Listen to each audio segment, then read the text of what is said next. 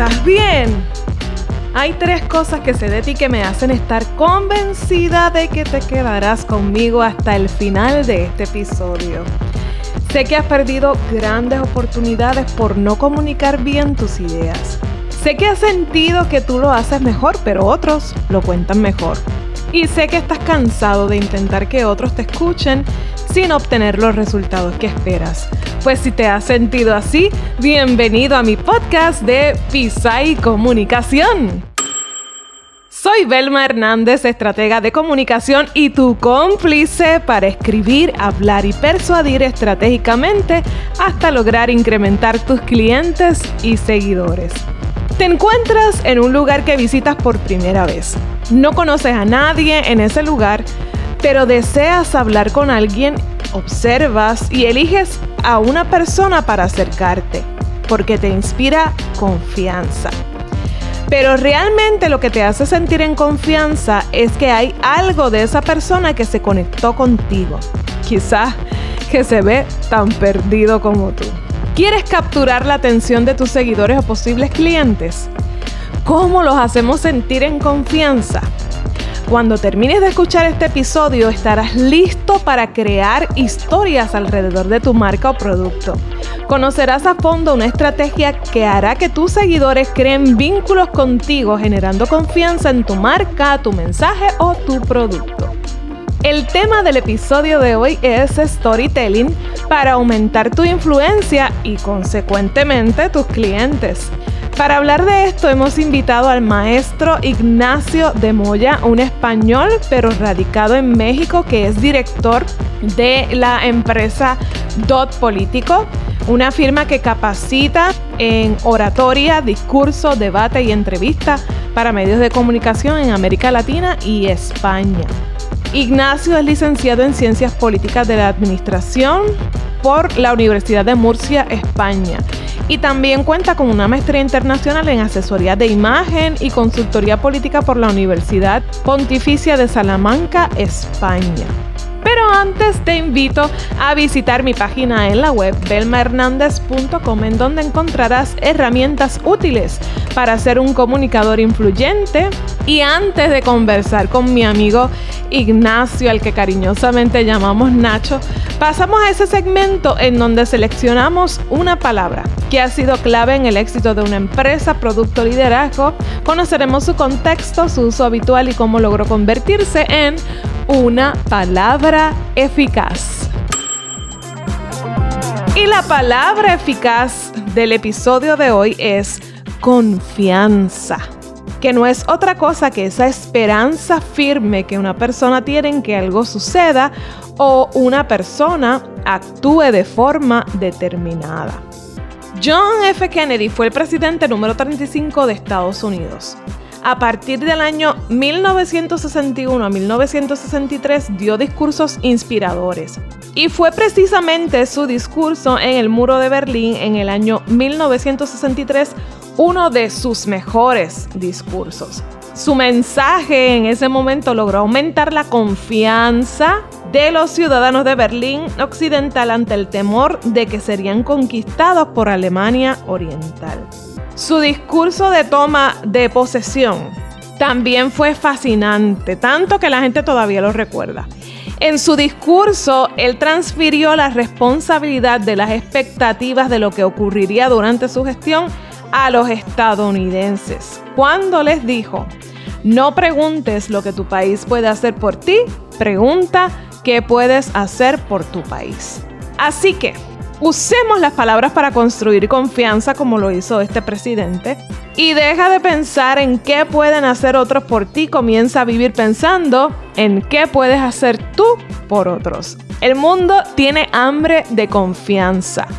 Hambre de personas confiables. ¿Qué tal si te conviertes tú en esa persona en la que el mundo pueda volver a confiar? Bueno, bienvenido Nacho, como cariñosamente le decimos a mi podcast. Para mí es un honor tenerte aquí para compartir con mis amigos sobre un tema que es parte vital del trabajo que realizas a, al entrenar a oradores, a profesionales, a empresarios y políticos para comunicar efectivamente. Y es el storytelling. Así que, bienvenido. Muchas gracias, Luis María. Para mí es, tú dices que es un honor, pero el honor es mío, obviamente, que cuentes, que cuentes conmigo para esto, pues le hace a uno sentir, obviamente, muy orgulloso. Muchas gracias. Cuéntame un poco de tu trayectoria, ya le hablamos a, nuestra audiencia un poco sobre ti, pero quisiera que tú nos contaras sobre tu experiencia en, el área de las comunicaciones.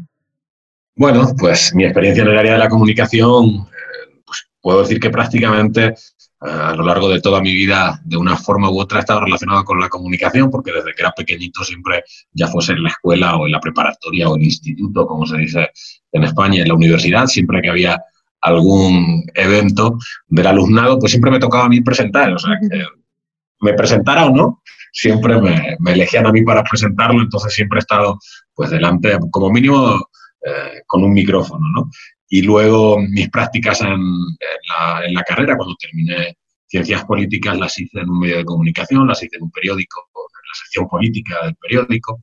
Eh, luego mi maestría, obviamente, es de consultoría política y dentro de la maestría pues, me especialicé mucho más en, materia de comunicación personal, en lo que tiene que ver con la oratoria, el discurso, el debate, la entrevista en medios, y a partir de ahí mi carrera profesional desde hace siete u ocho años es sinceramente dedicada a la capacitación de líderes, eh, principalmente políticos, aunque no únicamente, eh, en estas cuatro materias, ¿no? aunque también trabajo con, con estrategas en, algunas campañas como, pues como su mano derecha, ¿no? revisando un poco o, o, dando una segunda opinión de cómo cómo realizar planes de comunicación o si son efectivos o, qué es lo mejor en cada momento.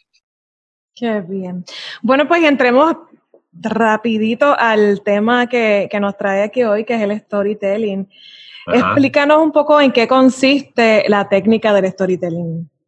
Bueno, el storytelling es el arte de contar historias, ¿no? Y yo creo que es tan, tan antiguo como, como prácticamente la capacidad de, de habla del ser humano, ¿no? La capacidad de comunicarse.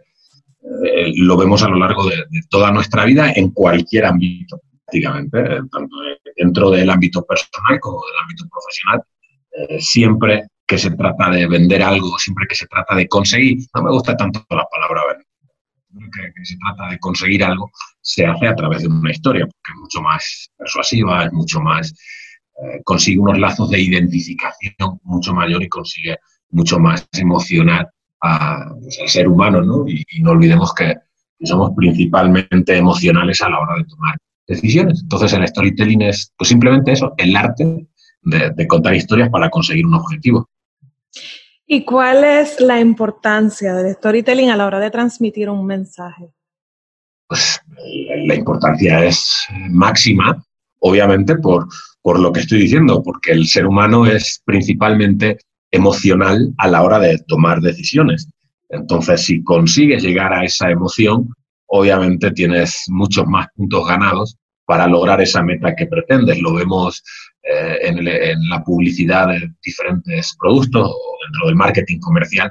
Obviamente siempre vemos anuncios con, storytelling, unos mejores y otros peores. Coca-Cola es una marca que, que utiliza mucho storytelling eh, aunque prácticamente todas las marcas llegando a determinadas fechas, sobre todo Navidades, vemos cómo las marcas se esfuerzan más dentro de, su creatividad para poder contar unas historias que, eh, pues yo digo que, que, emblandezcan un poco la patata, ¿no? El corazón de, la gente para conseguir aquello que quieren. Y la política, sin duda alguna, es, un, es uno de los campos también fundamentales. Aquellos políticos o aquellos líderes que saben contar historias eh, pues logran obviamente una identificación mucho mayor con, con el electorado. Entonces, la importancia fundamental, no hay, no hay éxito sin historia, no hay líder sin una historia detrás. Y esa es la muestra evidente de que hay que contar historias o hay que saber contar historias. Bien, y entonces, ¿cómo desarrollamos una estrategia de storytelling para aumentar el engagement o nuestra influencia sobre nuestros seguidores? Eh, obviamente hay que conocer primero al público al que vas a, dirigirte, ¿no? La segmentación en este sentido es eh, fundamental. Es más, diría que, la microsegmentación. Y en función de eso, eh, de esa segmentación que tengas, conocer cuáles son las necesidades o cuál es la necesidad que quiere crear, que puede ser que muchas veces vemos que las marcas muchas veces crean la necesidad primero eh, para luego ofrecer un producto que cubra esa necesidad. Pero pongámonos en el caso de que la necesidad ya está, pues primero conocer las necesidades de la, de la sociedad, luego conocer los valores, obviamente, de esa parte de la sociedad a quien nos queremos dirigir. Y a partir de ahí, eh, si estamos en el ámbito comercial principalmente, pues buscar qué elementos de nuestro producto eh, se acercan para poder cubrir esas necesidades y, se, y estén en conexión o en engranaje con esos valores de la sociedad.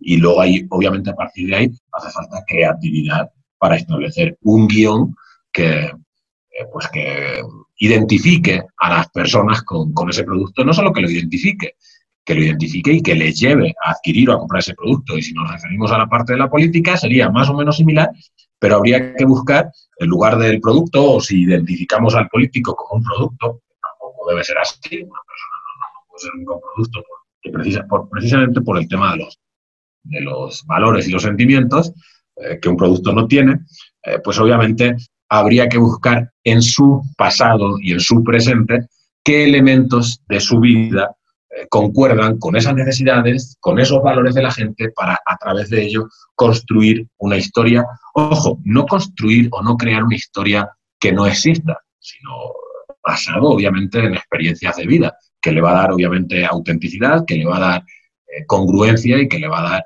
credibilidad. Yo siempre digo que la, para obtener credibilidad necesitas congruencia, que es simplemente el engranaje entre lo que piensas, dices y haces. Si la historia no es tuya, en alguna de las tres partes va a fallar. Pero si la historia es tuya, pues obviamente tienes muchos más elementos para conseguir aquello que quieres. Qué bien. Este Nacho, trata de quedarte de frente a la cámara, porque se pierde el audio una vez te mueves un poco para. Ok, perfecto. Trata de quedarte ahí pegadito. Eh, bien, todos cargamos un drama dentro, todos hemos sido víctimas de un villano, de un héroe que nos salva, eh, pero entonces, ¿cómo nosotros seleccionamos esa historia que nos va a ayudar a posicionar nuestra marca, nuestro mensaje, nuestro producto? Obviamente, acabas de decir algo que es fundamental, que es esa, eh, esa historia de héroes y villanos, ¿no? Esa historia de comunicación de contraste, ¿no? De que para que haya para que haya buenos tiene que haber malos, para que exista el blanco tiene que existir el negro, para que haya ricos tiene que haber pobres y para que haya noche tiene que haber día. Entonces es fundamental eh, construir eh, tu, relato, lo puedes construir, no es la única manera, pero lo puedes construir basado en, pues, una historia de, de, comunicación de contraste, no de buenos y malos, dependiendo de lo que quieras hacer. Ahora, es un riesgo también, sobre todo en el tema de venta, porque entras en la comparación de tu producto con otro dentro de la misma historia, aunque se puede hacer de forma, de forma sutil. Eh, a partir de ahí, eh, pues eh, obviamente lo puedes construir también basado en simplemente el logro de tu, de tu producto. Tú puedes tener un determinado producto que lleve muchos tiempos, mucho tiempo en el mercado, pero que necesite un impulso y a lo mejor no necesitas una comparación, simplemente basarte en lo conseguido hasta, hasta ese momento con él. Ahora, cuando se construye o cuando se quiere crear un storytelling, obviamente hace falta un, punto de creatividad que no todo el mundo tiene, que yo diría que, por ejemplo, yo no soy un, creador de storytelling brillante, yo me centro más en la estructura del mensaje, obviamente en la corrección del mensaje, en la parte más técnica, pero la creatividad, hay personas que tienen un, un imán para ello, tienen un don para ello, como pueden ser incluso los guionistas de cine, ¿no? Son, son auténticos expertos en ello. Y es fundamental contar con un creativo que sepa unir pues esos puntos que hablamos, esos, esas necesidades de la sociedad, esos anhelos de la sociedad, esos valores que la sociedad tiene y qué es mi producto respecto a esos tres elementos. Y a partir de ahí, pues construir ese guion. No tiene mucho, no tiene mucho más en cuanto a, a la a los elementos que hay que tener en cuenta.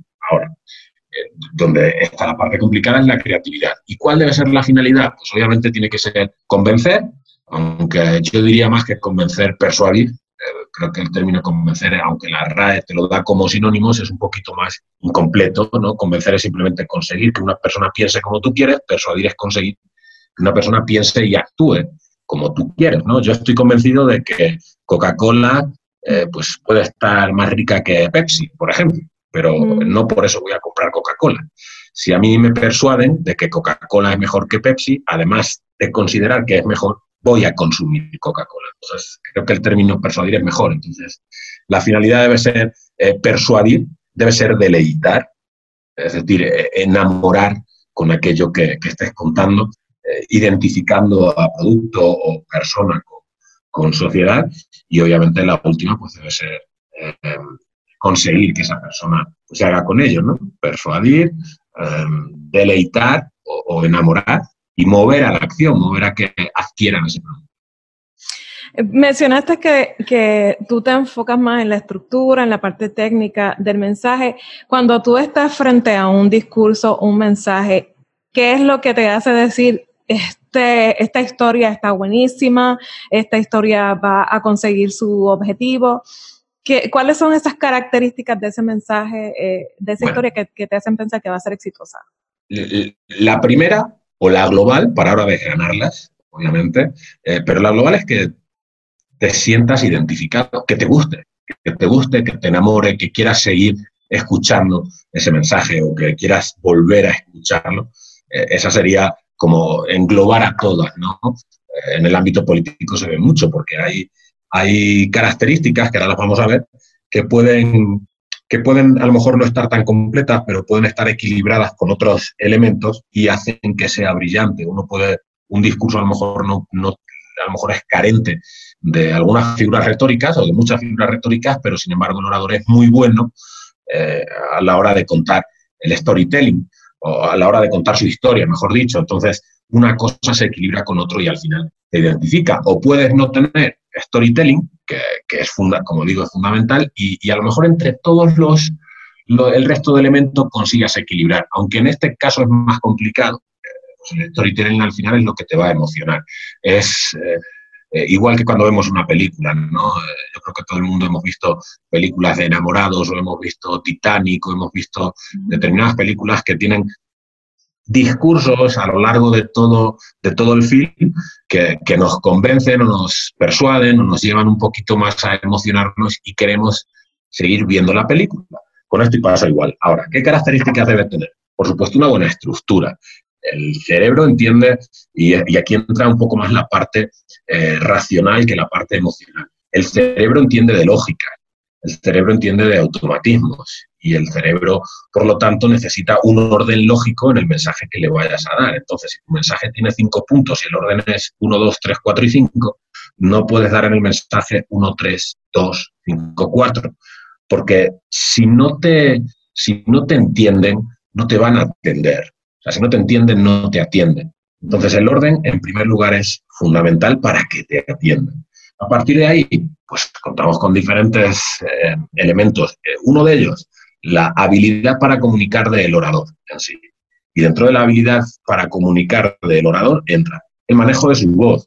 No podemos estar hablando plano, eh, tratando de vender un determinado producto. Y cuando digo hablando plano me refiero a en ningún momento subir o bajar el volumen de nuestra voz, en acelerar o no acelerar nuestro ritmo a la hora de, hablar, porque eso llevaría a dormirse a la audiencia. Entonces, la, la voz o la manera de expresarse de la persona que emite el mensaje, pues obviamente tiene que tener picos de subidas y bajadas. Otra es la comunicación no verbal. Un mensaje siempre vende mucho más, siempre consigue llegar mucho más a la ciudadanía cuando se pues fortalece la comunicación no verbal. Recordemos puede, eh, Puede, repetir eso porque se, como que se fue la señal otra vez. Esa Mi señal está perfecta, ¿eh? Mi señal va perfecta porque por cable. De hecho, no lo tengo en Wi-Fi. Eh, decía que la, la, parte, una parte fundamental es la habilidad del orador. El manejo de la voz tiene que tener subidas y bajadas, tienes que manejar los picos eh, arriba y abajo. Otra parte fundamental es la comunicación no verbal. Recordemos que el lenguaje de signos es el primero que aprende a utilizar el ser humano antes que la capacidad para hablar. Entonces, eh, una persona puede identificar cualquier cosa con, un, con determinados gestos, ¿no? Es más, yo siempre digo, uno puede ir a un país donde no hables el idioma eh, originario del lugar y simplemente por lenguaje de signos puedes conseguir determinadas cosas. A lo mejor no todas, pero cosas fundamentales sí. Entonces, el lenguaje de signos, si existe la posibilidad de que eh, se vea, de que quien emite el mensaje obviamente eh, pueda ser visto por el público, es fundamental para darle fuerza, eh, para darle más sentido a aquello que se está diciendo. Luego, con respecto también al, mensaje en sí, pues hablamos del orden, pero también hablamos de los elementos que debe contener. Y uno de los elementos es figuras retóricas. Siempre digo, las figuras retóricas sirven para embellecer el lenguaje, sirven para hacerlo más atractivo, eh, sirven para hacerlo más enamoradizo. Eh, inconscientemente, incluso cuando somos jóvenes y tratamos de, conquistar a alguien, embellecemos nuestro lenguaje, por lo menos hasta, hasta conseguir lo que queremos, ¿no? Luego ya la cosa cambia, pero hasta conseguir lo que queremos, nuestro lenguaje se vuelve eh, mucho más bonito, mucho más bello, ¿no? Entonces, en la publicidad debe ser algo similar. Finalmente, hay que entender que la publicidad es una conversación entre un producto o una persona y la sociedad. Entonces, cuanto más bonita sea esa conversación, pues más posibilidades tienes de lograr lo que quieres. Cuanto más figuras retóricas tengas, mucho mejor. Aspecto fundamental, eh, no meter muchos datos. La gente no le gustan los números, algo a quien estudia matemáticas, eh, no les gustan los números, no entienden de números, no entienden de cifras y son poco recordables. Eh, si conseguimos cambiar esas cifras por imágenes, construir imágenes en la mente de, la persona a la que queremos o de la audiencia a la que queremos llegar, eh, tendremos muchas más posibilidades también, de, obviamente, de éxito. Y, por supuesto, todo ello envolverlo de una historia, de esa historia de la que hablamos en el, arte de contar historias en el storytelling. ¿Por qué?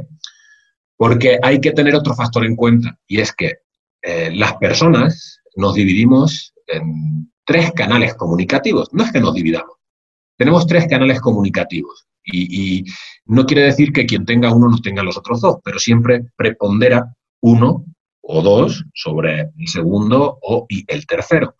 En este caso tenemos personas eh, con comunicación o con un canal de comunicación principalmente visual, personas con un canal de comunicación auditivo y personas que son más kinésicas. ¿En qué se diferencia?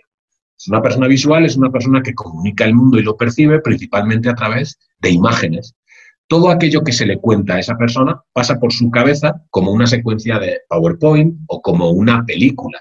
Si tú a esa persona le desordenas el PowerPoint, se pierde. Si tú a esa persona le quitas un trocito de la película, luego no es capaz de enganchar otra vez eh, el hilo de la película. De ahí la importancia del orden del mensaje, que sea lógico. Porque si no es lógico, un tercio del público, si no más, porque cada vez las personas somos más visuales por la cantidad de de publicidad a la que nos vemos sometidos, perdemos a esa persona. Luego, tenemos personas que son auditivas, comunican el mundo y lo perciben principalmente a través del sentido del habla y de la escucha. Para ellos lo importante no es la imagen como para un visual, para ellos lo importante es el contenido. ¿Cómo llego a este tipo de personas? Necesito utilizar mi voz, precisamente porque son auditivas, eh, necesito utilizar pausas, porque al ser auditivas además son muy analíticas y si no les doy tiempo para analizar aquello que les estoy diciendo, también se pierden. Mm. Entonces, ya estamos viendo cómo la estructura me sirve para llegar a un público, el contenido y la manera de transmitir ese contenido me llega a otro, y ahora llego a la tercera parte del público. Personas kinésicas o kinéticas o kinestésicas. Son personas para las que la imagen y el contenido no es lo principal. Lo principal es cómo les hace sentir aquello que les estás contando. ¿Les gusta o no les gusta? ¿Les hace reír o les hace llorar? ¿Les pone alegre o feliz o les pone triste? Entonces, ¿cómo consigo esto? Pues obviamente llegando a través de la emoción. Son personas mucho más emocionales. Y para poder, para poder emocionar, tengo que envolver ese orden lógico, esa estructura y ese contenido de una historia, de mi historia o de la historia de mi producto, que al final tenga que engranar o pueda engranar con esos valores que te digo que tenga la sociedad o que sirvan para cubrir esas necesidades que la sociedad tiene. Eh, ¿dónde, ¿Dónde se ve esto mucho más? Pues obviamente en política. Eh, en, mi campo lo, lo, veo mucho más, obviamente, que en el campo de la, del marketing comercial, eh, de alguna manera. Quizá, a lo mejor no hay más, quizás es porque es el campo al que yo me dedico, ¿no? Pero es ese aspecto fundamental a la hora de poder vender cualquier tipo de historia. Recuerda, por ejemplo, el discurso de Barack Obama en, en 2004, eh, todavía era senador, ni siquiera era candidato en ese momento a, a presidir los Estados Unidos. Él comienza hablando de la historia de sus abuelos, eh, y luego de la historia de sus padres y luego de las oportunidades que le había dado Estados Unidos. Y esa historia la va envolviendo además o, va incluyendo determinadas, determinados elementos, como puede ser el simbolismo, como puede ser símbolos. Todos sabemos que para los estadounidenses hay tres cosas. Una es la bandera, eh, otra es Dios y otra es el ejército, ¿no? Pues dentro de ese discurso hay numerosas, numerosas eh, llamados a la bandera, al ejército o las Fuerzas Armadas, a, la Biblia, y eso hace que encuentre una identificación. En el ámbito comercial es exactamente igual. Cuando consigues eso, pues tienes mucho ganado. Otra cosa es que tu competencia lo haga mejor que tú, pero la línea, a seguir es esa. Bien, qué interesante. Hay esa línea que dijiste de si no te entienden, no, no te atienden, me encanta y quisiera que, un poco, pues, utilizáramos eh, ese punto para ir cerrando este diálogo que ha estado súper interesante. Eh, tus últimos comentarios sobre el storytelling y, y, cómo nosotros podemos utilizar esta herramienta para difundir un mensaje, para comunicar efectivamente. Hay, bueno, primero recomendar, eh, si alguien quiere ver videos que no tienen que ver nada con la política sobre storytelling, obviamente puede buscar en YouTube, puede buscar discursos de cine, ¿no? Y ahí hay algunos muy buenos. Uno puede encontrar el discurso de la película 300, ¿no? De, los espartanos, el discurso final. Es muy bueno. A mí particularmente me gusta más en castellano de España que en castellano latino. Quizá por el, quizá por lo que estaba acostumbrado a ver de, películas, ¿no? Me da la sensación que son más fuertes, que son más profundos en, castellano. Yo digo castellano original, pero no, no es original, castellano de España. Eh, esa, es, esa es una, aunque hay un discurso muy bueno con un storytelling espectacular de Leonard Cohen cuando le dan el premio Príncipe de Asturias en España hace ya unos años y, te narra toda su vida en apenas ocho minutos y la relaciona con el mundo de relaciona su vida desde su infancia con el, con el mundo de la guitarra, con el mundo de la música y con España. Casualmente yo no lo sabía hasta entonces, le dedicó el premio precisamente a España porque le debía mucho, ¿no? por, cosas que cuenta en su discurso. Pero es muy, muy bueno. Ahora, cuando quieran construir un storytelling, es fundamental la capacidad de describir situaciones. No escribir, sino describir con D de Dinamarca. ¿Por qué?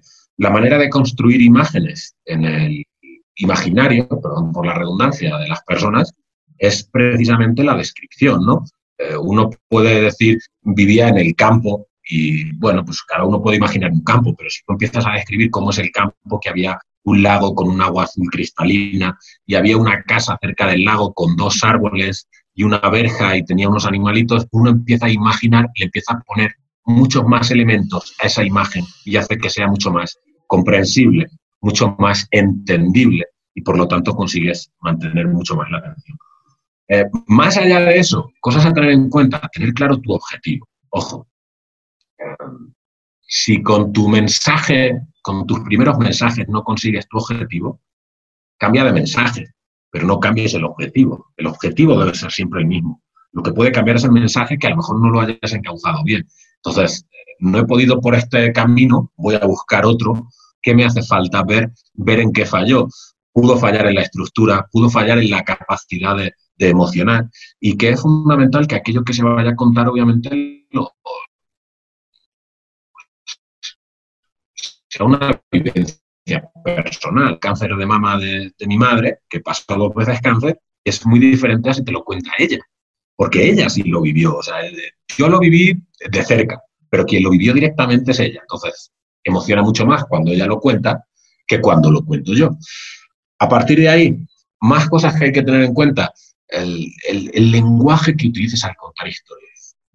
La empatía es fundamental, pero para poder empatizar eh, tú necesitas varias cosas. Una de ellas es utilizar un lenguaje acorde al público. Otro tips de comunicación en este sentido para tu storytelling. Si quieres llegar al público, habla con el público, habla como el público y habla para el público. Son eh, con, como y para. Eh, eso te va a ayudar a tener mucha más cercanía con, la gente. Pero para poder hacer esto, primero es necesario escuchar. Yo también, otro tip, siempre digo, primero es necesario escuchar para después saber qué decir. Si tú no escuchas a la gente, si tú te vas a lanzar eh, como o, quieres em, emprender lanzando un producto al mercado sin una investigación previa y sin conocer previamente a la gente, estás tirando una piedra al, al, mar, que puede ser que le dé a un pez o lo más seguro sea que no le dé a ninguno, ¿no? Entonces, conocer primero a la gente y, ojo, digo escuchar, no oír. Yo, la gente sabe oír, pero no escuchar y por eso el mundo siempre está lleno de sordos, ¿no? Entonces, entender qué necesitan para a partir de ahí poder construir esa historia que les haga eh, enamorarse de ti o enamorarse de tu producto y que pues lo compren, ¿no? Que al final es lo que, lo que se busca, ¿no?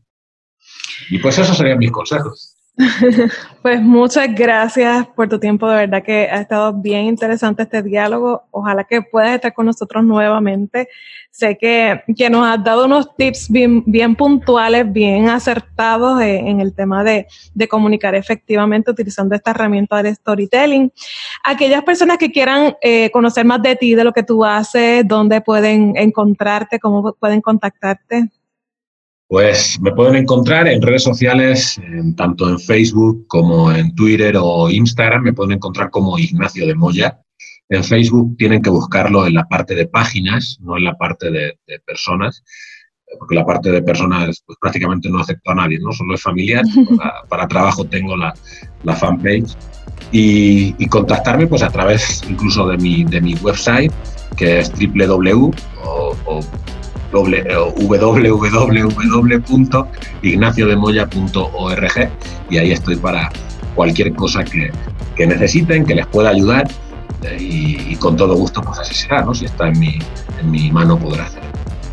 Bueno, pues te agradezco de verdad tu tiempo, agradezco eh, ese desprendimiento que has tenido de poder compartir tus conocimientos y tus experiencias con nuestro público y pues será entonces hasta la próxima. Te mando un abrazo fuerte. Gracias a ti, un abrazo también para ti, María. Gracias. Gracias. Bueno, ya estás listo para contar tu historia. Te invito a que ahora mismo abras un documento en tu computadora o en tu teléfono y comiences a escribir tu historia de vida y a definir cómo lo que tú has vivido les sería útil para mostrar un futuro esperanzador a tus seguidores.